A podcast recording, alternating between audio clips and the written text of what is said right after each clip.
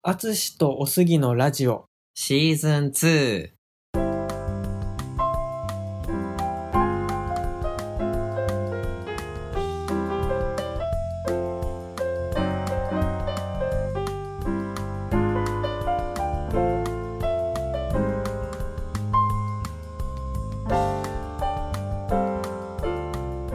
アツオスラジオでは中学高校で同級生だったジャズピアニストのアツシとゲイサラリーマンのおすぎ30代男性2人がお互いの好きなことについてお話をするラジオです。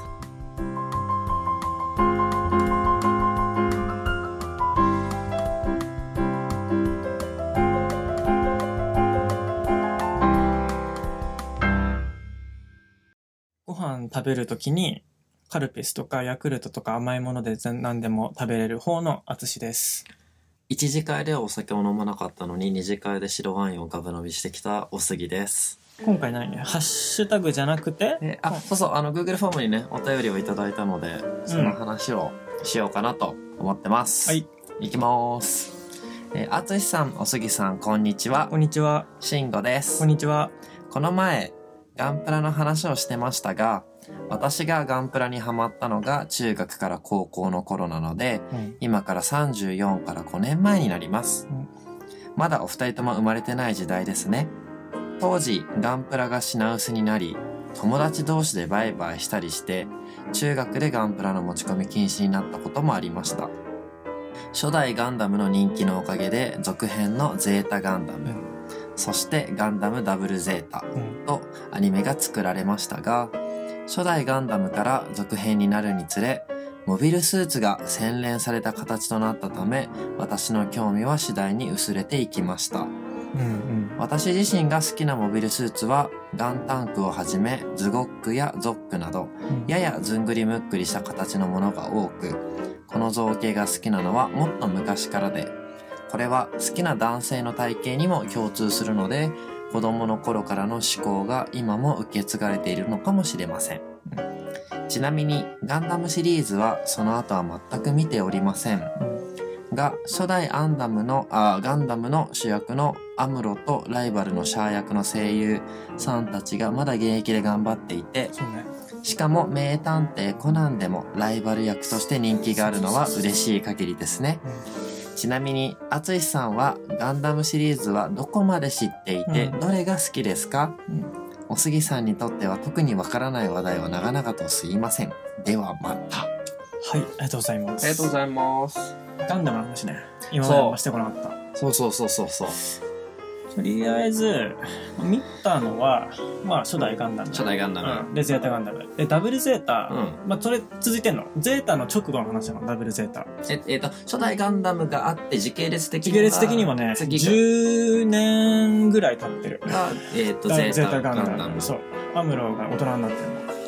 アムロがまた出てくるんだ、そこでは。うん。主役じゃないけど、うんうん出てくる。うん。で、ダブルゼータが、そう、ダブルゼータは本当にゼータ直後の話。えーなるほどね。うんうんなんだけど、あの、ゼータで一回すごいシリアスになって、で、うん。ダブルゼータ最初見て、あの、前回シリアスすぎて反動なのか、めっちゃコミカルになって、へー。前回あんな、あの、怖かったヤザンが、ヤザヤザンっていうね、ヤザってキャラクターがい敵キャラ敵キャラ出てきたがいるね。コミカルな最初かませみたいな役回りに急に落とされてうん。て、そこでちょっとうーんと思っちゃって、うん見なかったの。あ、その、序盤だけ見たのね。そう、序盤だけ見て、で結局そのアニメ見てないの。その話の筋は知ってるんだけど、この後どうなるかとか。でもなんかあんまりこう受け入れられず見ず、うんで、その後見たのは、えっ、と、OVA、OVA。オリジナルビデオアニメの役。まあ、テレビで放送されてないガンダムが、まあ、たくさんあるわけ。はいはいはいはい。で、見たのが、えー、0、えっ、と、0083スターダストメモリー。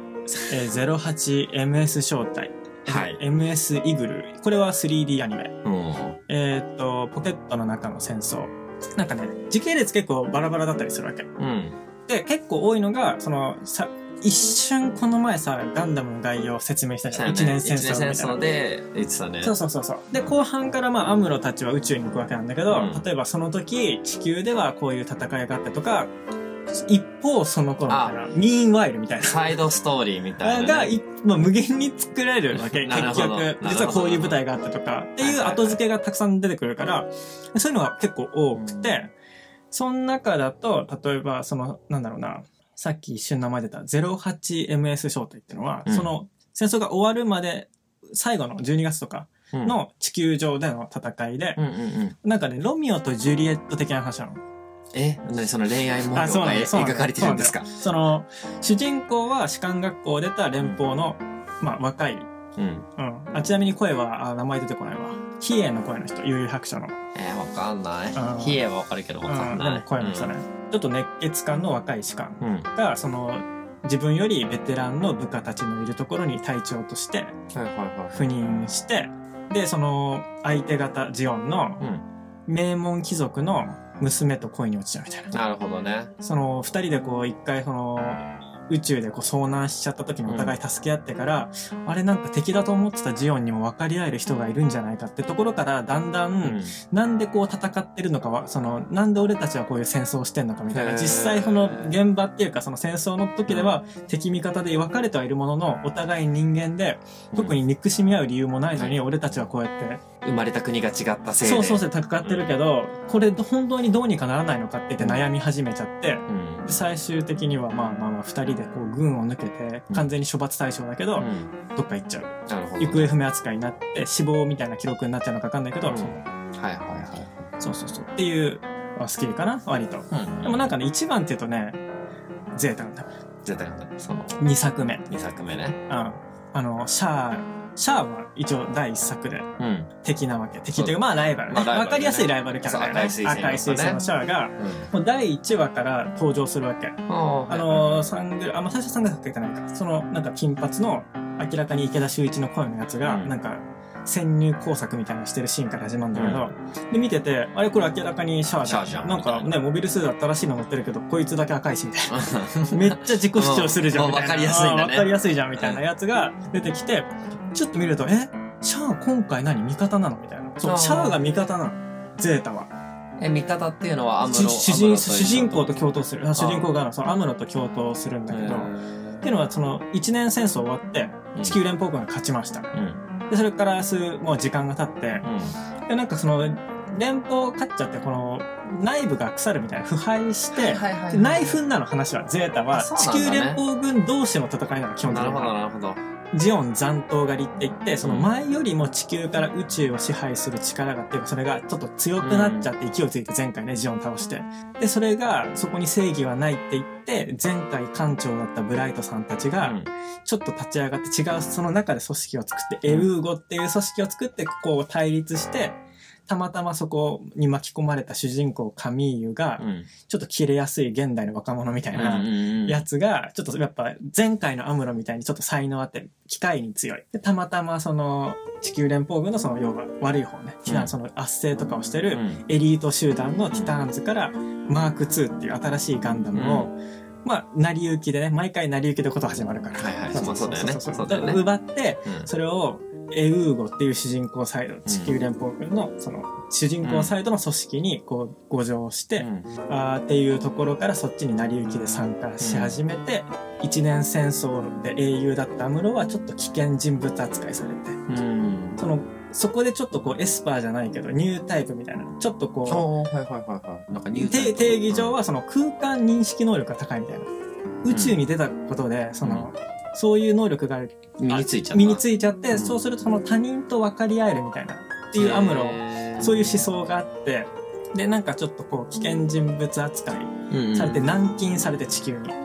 いい生活されてんだけど常に周りにこう、監視がついて、で、もう気分も慣れてて、うん。そういう風に今ちょっとこう、内輪もめが揉めてきてて、今世間ちょっと大変だなって時も、もう自分には関係ないじゃないけど、その戦いに戻るのが怖いみたいなうんうんことを言ってる中、その昔助けた子供たち、その一年戦争で難民だった子たち、そのね、が大きくちょっと 10, 10代ぐらいまであって、なんでアムロさんはこんなところでこんなことしてんだよみたいなこと言われて、かつてのヒーローが何やそうってんだよっていそううそうそうそう。で、アムロもそこでまだなんかお、ちょっとそこは大人になっちゃって、その、うん。なんか、あ僕に何ができるって言うんだぐらいのことを言ってて結構悩んでるわけ。その時アムロ多分20代後半ぐらい。24とかになってその。ぐらいかそうそうそうそう。なんだけど、それに焚き付けられて、またそのヒーローが、かつてのヒーローが復活して、その、あの民間機みたいのをハイジャックしてこう抜け出してそのエウーゴに参加してみたいなっていう、ねでその初代ガンダムはやっぱ子供たちも結構メインというか、はいそのアムロとか子供たちで14歳とか、ゼータは大人、活躍する大人が多いんだけど、うん全員全然完璧じゃないの。なるほど。シャアもやっぱ表面上かっこいいとされてるけど、超人間なの。なんで言ってたね。そうだね。結構悩むし、男関係の感情で向こうに寝返っちゃうキャラとかもいて、本当は最初シャアが好きだったのがシャアが煮え切らないみたいなとかで、で、シャアも、エウゴの代表が途中で暗殺されちゃうみたいな事件があった時に、シャアがその君に、後その後のトップを任せたいって死に際に言われた時に意を決して、散々表に出るのが嫌だったけど、自分の正体がシャアであることを明かして、その、演その演説でその議会をちょっとジャックして演説をして世論を味方につけるみたいななるほどね。回があって、そうへー大人がかんなんか子供から見たらうん。完璧そうに見える大人が全然完璧じゃない大人たちが頑張ってるのがゼータガンダムっていうのであそこが良かった俺は良かった。でだったのに急にダブルゼータでわちゃわちゃし始めたのが、コミカルになりやがって。あんなにそのあのシャアが扱ってた百式をなんでお前訓練対象受けてない子供がの乗れいきなり乗れんだみたいなおかしいだろうが、みたいな。一応設定上はデチューンしてあるんだよなでそのチューン。いい性能を低くした例えばスピードが出過ぎないような車をするとあか、シャアが乗ってた時はもっといい限界まで性能を出すようにしたけど、抑えてるっていう設定はあるらしいけどえー、みたいな。なんだそのな気分がなえたの俺はそれ。なるほどね。あれはシャアのだよと思いながら。っていうんですよやっぱ初代のその辺、初代とその続いてる。ガンダムうんで後にでダブルゼータではアムロとかシャア。でシャアはねオープニングには出てくるのね。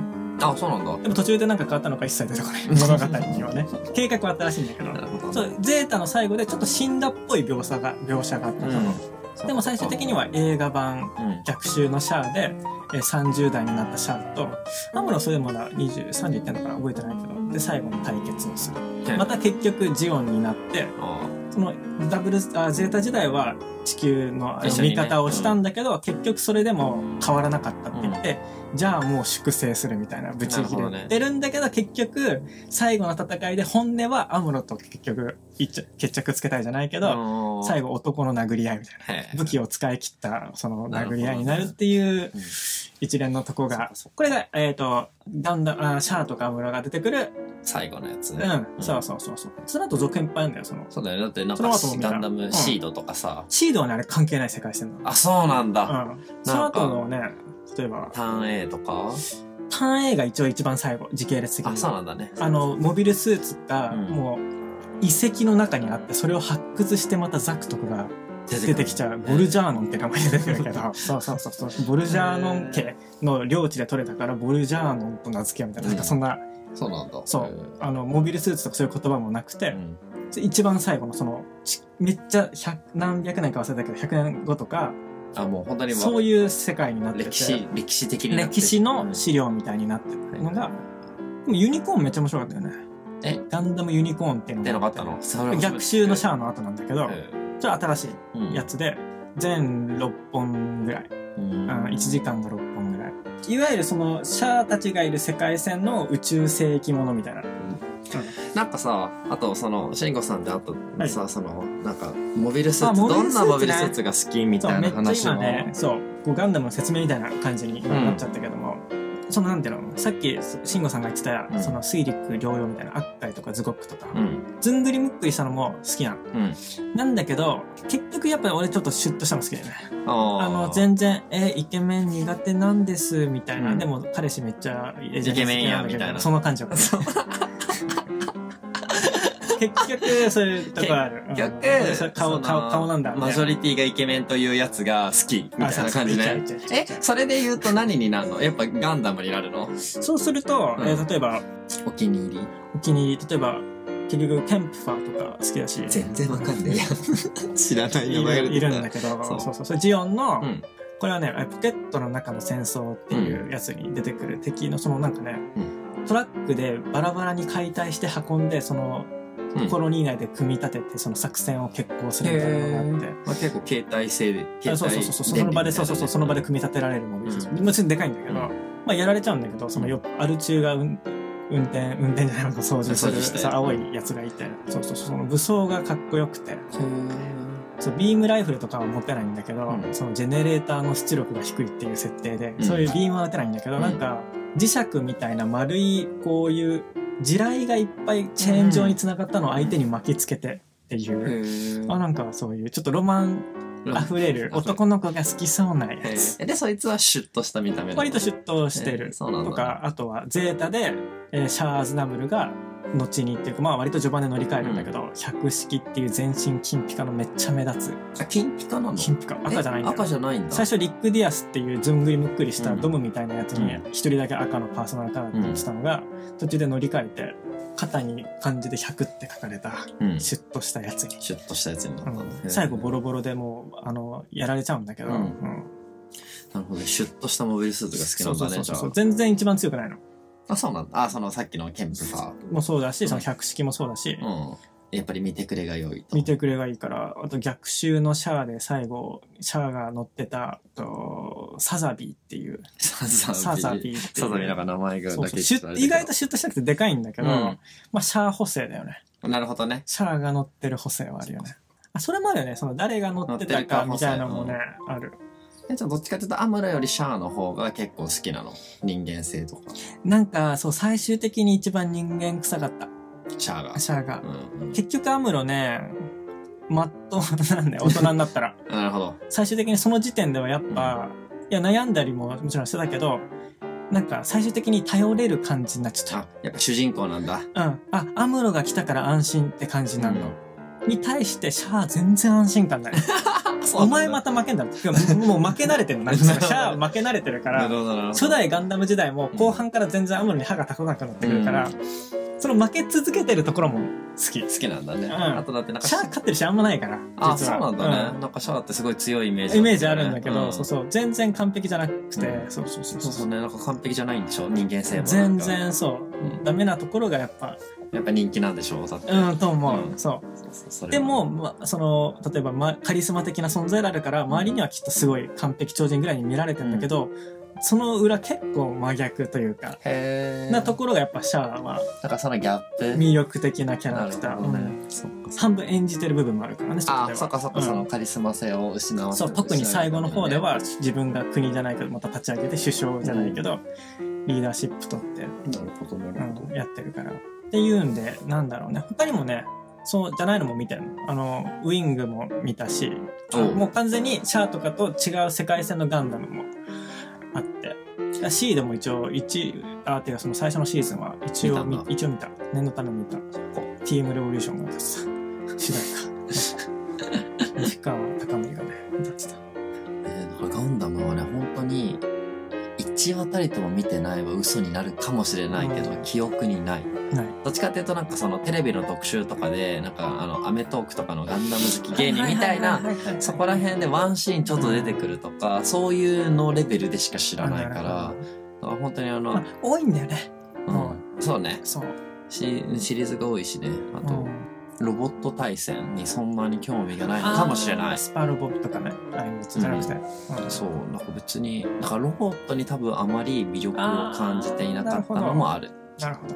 まあね、なんか、ハマるハマんないはあるね。まあね、うんそうそうそうそ。そううん。まあそんな感じ。そんな感じかな？かね。うん。そう、ということで、アツシの好きなモビルスーツは？イ、ケメン。イケメン。うん。イケメン、高身長イケメン。そう。そう。が好き。世の、世のマジョリティが好きなやつが好き。結局。結局ね。そうそうそう。そんな感じで、じゃあガンダム話は終わりましょうかね。はい。ではまた。また。アツオスラジオではジャズピアニストのアツシとゲイサラリーマンのおすぎがお互いの好きなことについてお話をするラジオです。ご意見、ご感想、お便りを送っていただける方は、お便りフォーム、番組メールアドレス、Twitter ダイレクトメッセージ、もしくはハッシュタグのどれかからお願いいたします。メールアドレスやツイッターのアカウントなどは概要欄を参照してください。アツシとおすぎに聞いてみたいことも募集しています。番組 Twitter アカウントでは、番組情報についてつぶやいているので、ぜひフォローをお願いいたします。ハッシュタグ、アツオスラジオです。ご意見ご感想、お便りお待ちしております。